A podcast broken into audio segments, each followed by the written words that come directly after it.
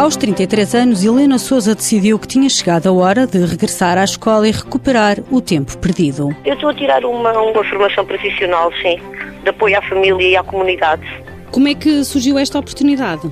Fui eu que, que queria, queria concluir os meus estudos e neste momento encontro-me a fazer um curso de um ano e pouco, 1900 e poucas horas, com estágio, sétimo, oitavo e nono, e se tudo correr bem, que irá correr, possivelmente prosseguirei para o décimo segundo. Deixou de estudar aos 16 anos. Coisas de miúdas, como a gente costuma se dizer.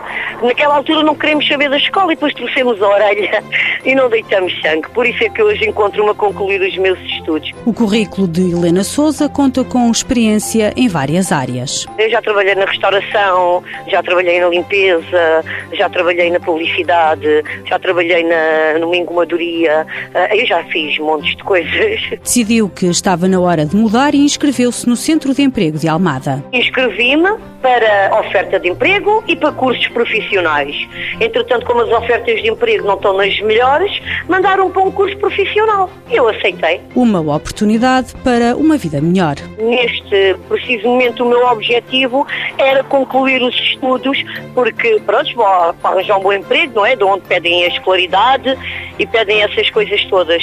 E pronto, a minha intenção foi essa, concluir os estudos para arranjar um, um, bom emprego. Helena Costa sonha tirar o 12 ano e abrir um negócio por conta própria. O meu sonho sempre foi mesmo abrir assim um, uma pastelaria, café, sabe? Porque eu gosto muito de trabalhar uh, na, no balcão. Gosto muito de fazer serviço atrás do balcão, serviço a atender os clientes, assim dentro da restauração. Mãos à obra. Com o apoio da União Europeia, Fundo Social Europeu, Programa Operacional Assistência Técnica.